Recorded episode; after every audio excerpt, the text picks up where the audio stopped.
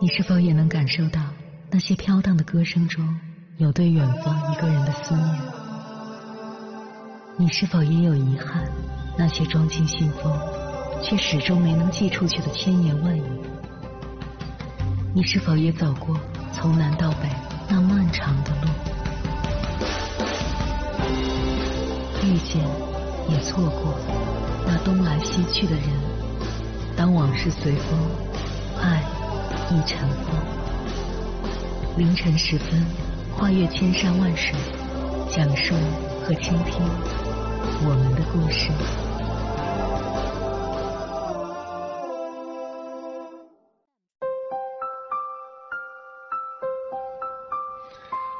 欢迎回来，各位夜行者。这里是正在直播的中国交通广播心灵夜话栏目《千山万水只为你》，深夜不孤单，我是迎波，我要以黑夜为翅膀，带你在电波中自在飞翔。你说我和父母之间有代沟，他们的想法我一辈子都不可能理解。你说我和父母之间有差异，他们的观念我这辈子都不可能接受。你说。我爱他们，但是他们的行为，我这辈子都不敢苟同。你总是嘴上锋利如刀，说着自己与他们的差别，可是会不会在某一瞬间，你突然理解父母的某一个思想或行为呢？也许是改掉自己的任性。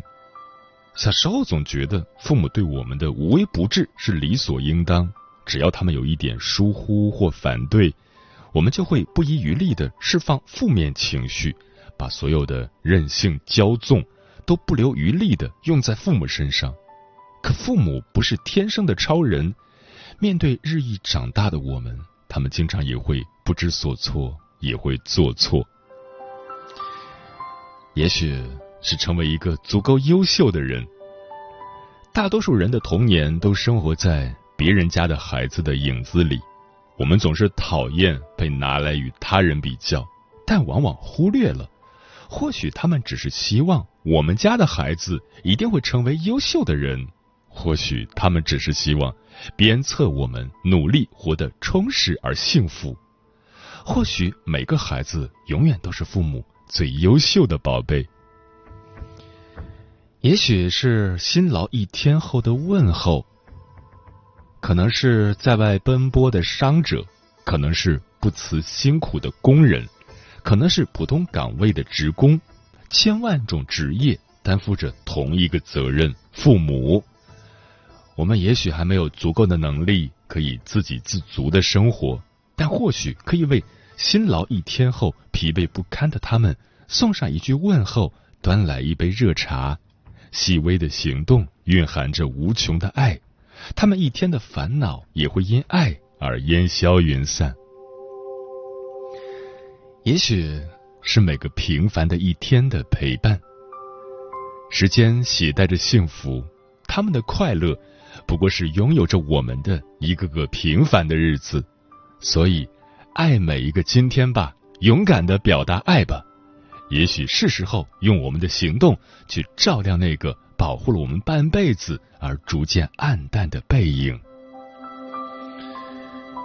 也许是突然发现父母开始变老，不知从什么时候开始，提及父母，脑海里出现的是粗糙黝黑的双手，是若隐若现的银丝，是眼角微微的褶皱，是不再高大的身影，是不再柔顺的秀发。是我们让他们向平凡妥协，是岁月让他们因爱而伟大。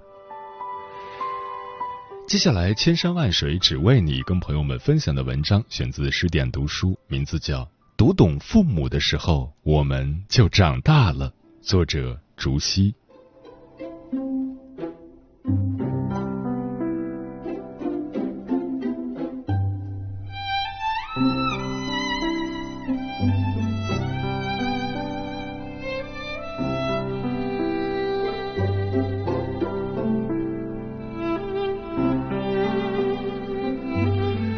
前段时间，董宇辉在直播间里罕见的谈到自己的父亲。考上大学那会儿，我爸送我去学校，他扛着大袋子，里头装着被子和褥子。送到校门口那会儿，他三步一回头，五步一回头的告别，直到消失在人群中。看着我爸，我一扭头就忍不住了。小时候读不懂朱自清的背影，长大后才懂。一番真情剖白，戳中了很多网友的泪点。很多人都在评论区里留言，说自己是在长大后的某个瞬间读懂了父母的不易。作为朱自清的代表作《背影》，塑造了一个非常经典的父亲形象。他历经沧桑，在被单位开除后，还要为养家糊口四处奔波。他思想老旧，因为不会说漂亮话，所以被儿子嫌弃愚。但他也很爱儿子。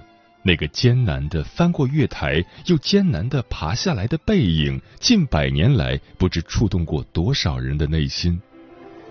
季羡林曾说：“背影表现了三纲之一中父子这一纲的真精神。”今天我想和你再聊聊背影，聊聊文章背后的斗争与和解，靠近与逃离。聊聊这段让无数中国式家庭照见自己的拧巴又温暖的父子情。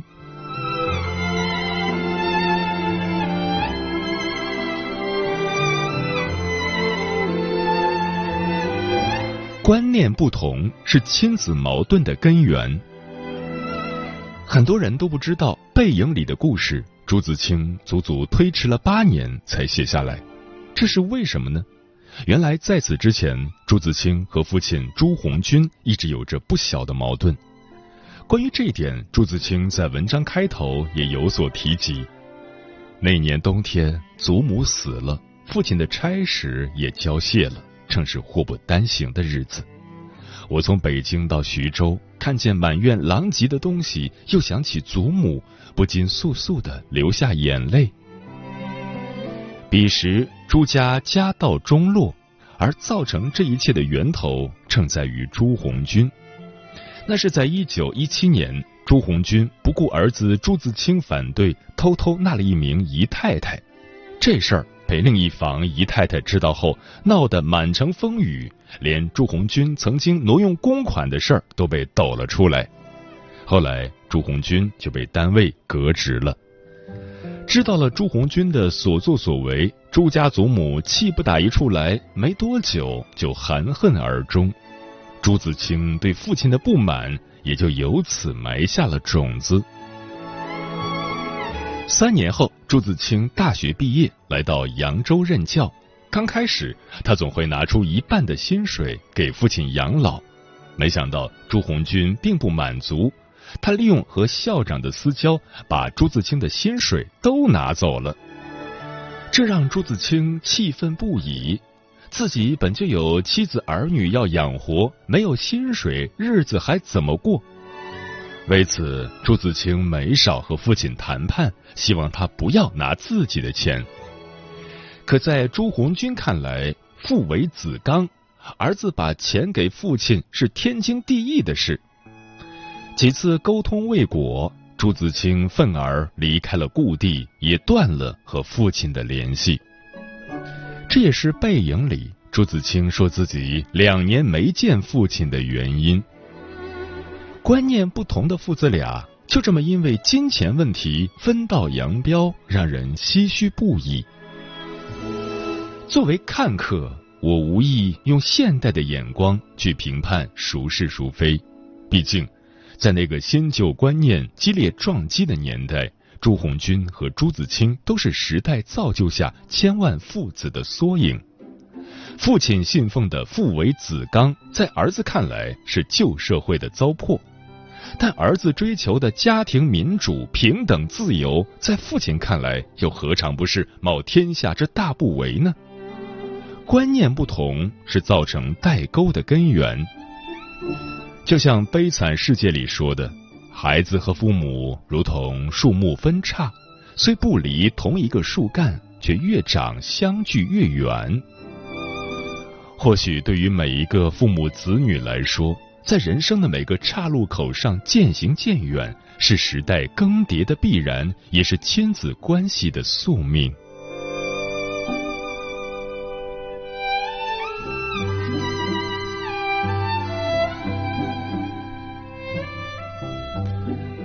的求和往往不动声色。一九二五年，朱自清继续北上，来到清华大学任教。可他刚到清华不久，就收到了父亲的一封信，信里只有寥寥几行字，大意是：我身体平安，只有肩膀痛得厉害，无论拿筷子还是拿笔都很不方便，估计我离死期不远了。看完父亲的话，朱自清心中一颤。他很快猜到了父亲在文字背后的意思，是希望他能在自己临终前回家去看看。将死之人的请求往往最令人心酸。朱自清这才想起自己已经很久没有回老家了，想起父亲往日对自己的好，朱自清不禁泪满眼眶。他的思绪飘回刚上大学那天，父亲为自己送行。其实父亲本可以不送他的，因为彼时父亲正忙着找工作，还因为偷取小妾的事和朱自清闹过不愉快。可临出发前，父亲还是不放心，打算亲自送儿子一程。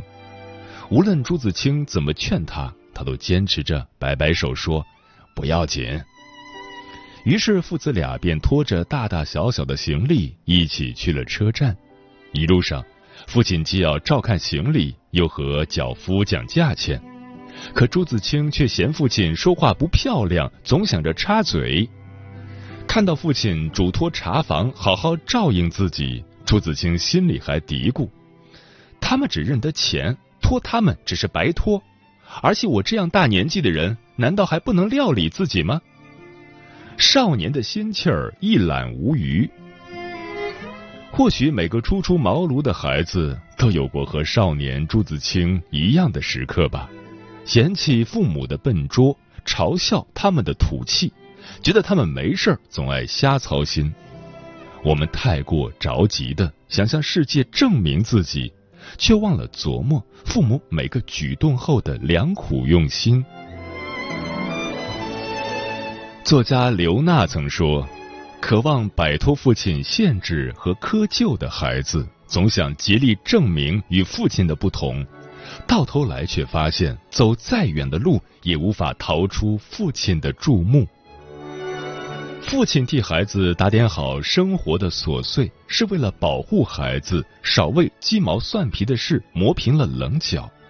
父亲不顾与孩子的嫌隙。”放低姿态表达关心，是他们想跨过代沟，离孩子更近一点。年少不知言父意，长大才懂情深重。原来，那些浸润细枝末节中的柔软，都是父母最深沉的爱。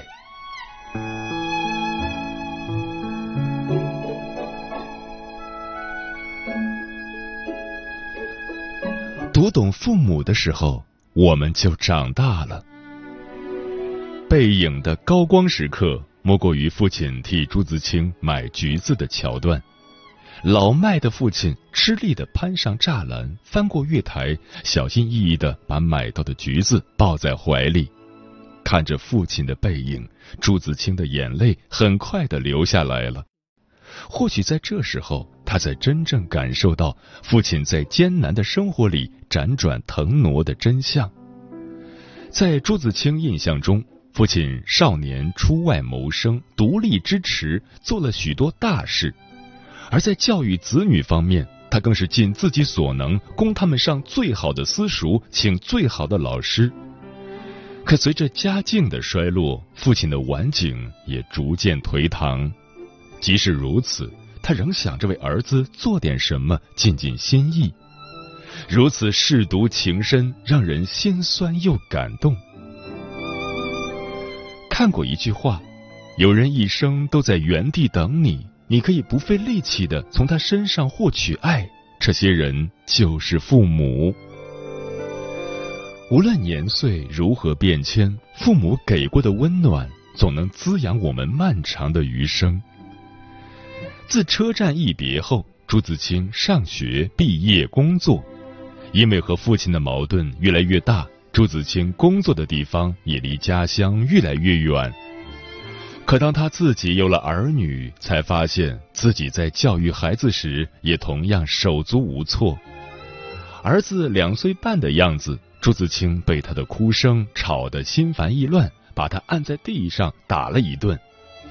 女儿才过了周岁。因为老缠着母亲的缘故，朱自清也把她紧紧的按在墙角，把孩子吓到生了几天的病。朱自清曾自责自己是一个不成才的父亲，少年的棱角渐渐被生活的柴米油盐磨得粗钝，直到把父母走过的路重走一遍，他才真正懂得了父母的不易。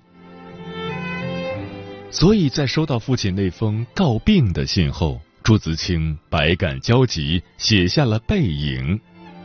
家乡的老妇逐字逐句看完这篇文章，也涕泪纵横。有人说，几代人的轮回如同一根隐藏的线，草灰蛇线，伏脉千里。我们的身上或多或少都带着父母曾经的样子。那些和父母的局域和伤害、嫌弃和逃离，在一去经年的某个瞬间想起，突然就多了一份理解，一份触动。这世上从来没有完美的父母，很多观念的分歧也是时代烙印的暗伤。学会原谅父母的不完美，其实也是在原谅不那么完美的自己。就像原生家庭中说的。当你真正的放弃斗争时，会发现自己的生活也会顺利起来。子女最大的成熟，就是在读懂父母后，与他们的平凡达成和解。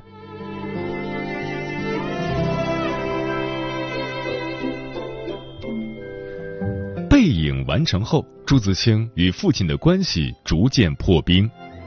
朱红军晚年还曾写信给朱自清，让他努力工作，不要太牵挂老家。而朱自清对儿女的态度也有所缓和，他不再要求孩子成为所谓的乖孩子，也不会用自己的经验去指导儿女的人生。在一篇文章里，他写道：“孩子们还是孩子们，自然说不上高的远的。”慢慢从近处、小处下手便是了。神而明之，存乎其人。光辉也罢，倒霉也罢，平凡也罢，让他们各尽各的力去。我只希望如我所想的，从此好好的做一回父亲，便自称心满意。言语之中已是洞明后的释然。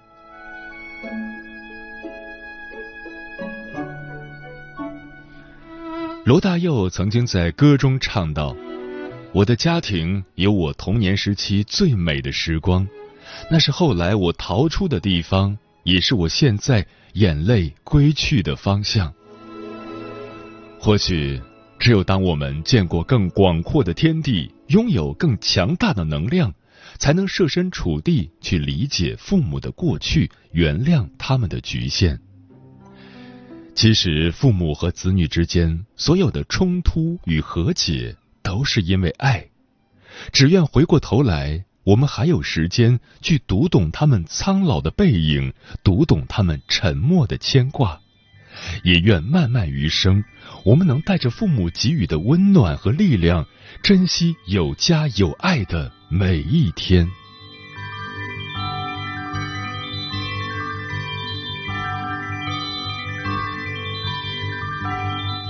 亲爱你，紧紧的爱你，我的宝贝，我的宝贝，紧紧的想你，紧紧的想你，我的眼泪，我的眼泪，谁能给我个温暖的阳光？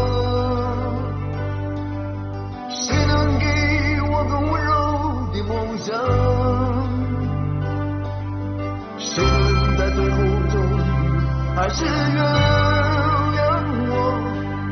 啊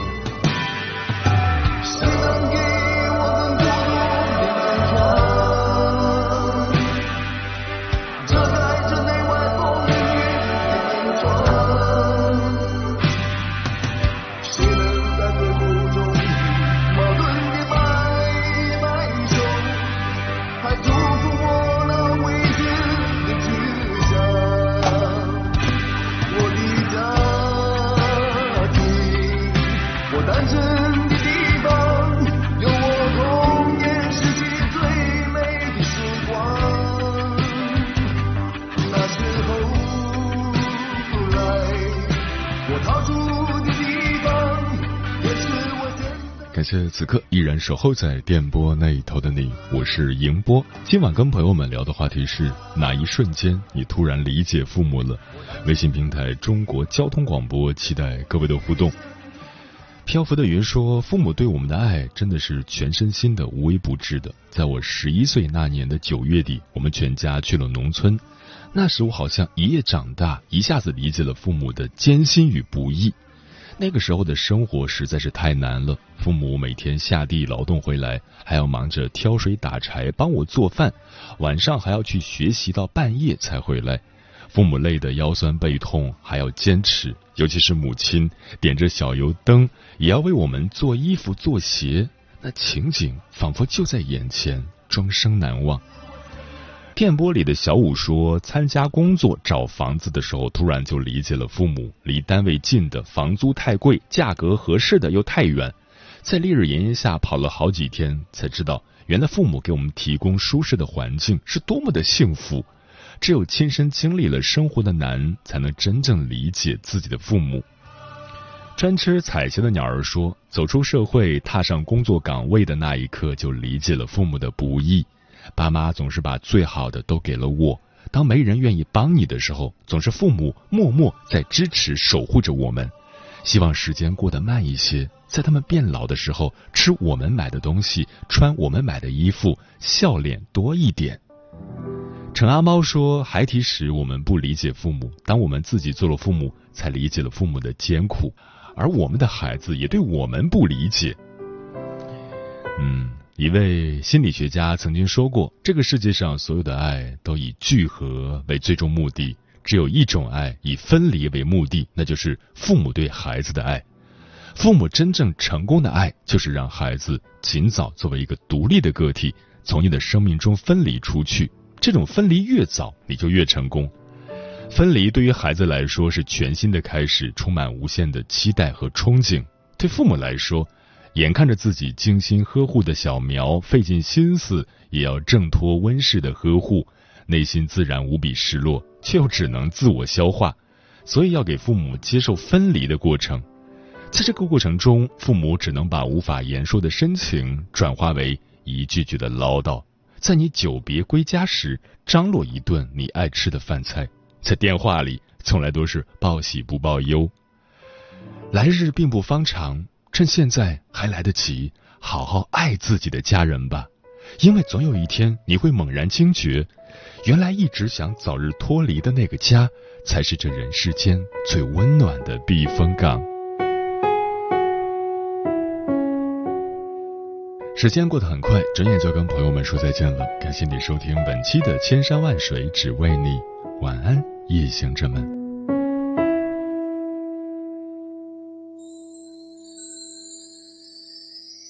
越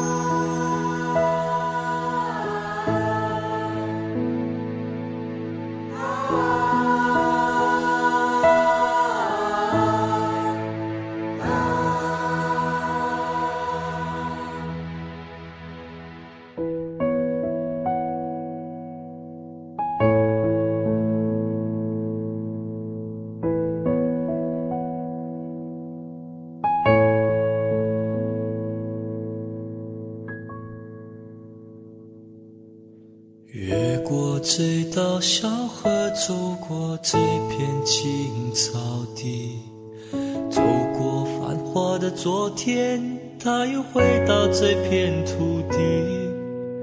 河水清澈依旧，草木青青如往昔，只是他已不再怀着同样的心一干给给嘛一来一来，一干个啦嘛嘛一来一来，阿迪萨给嘛一来一来，dapat kawan ma 一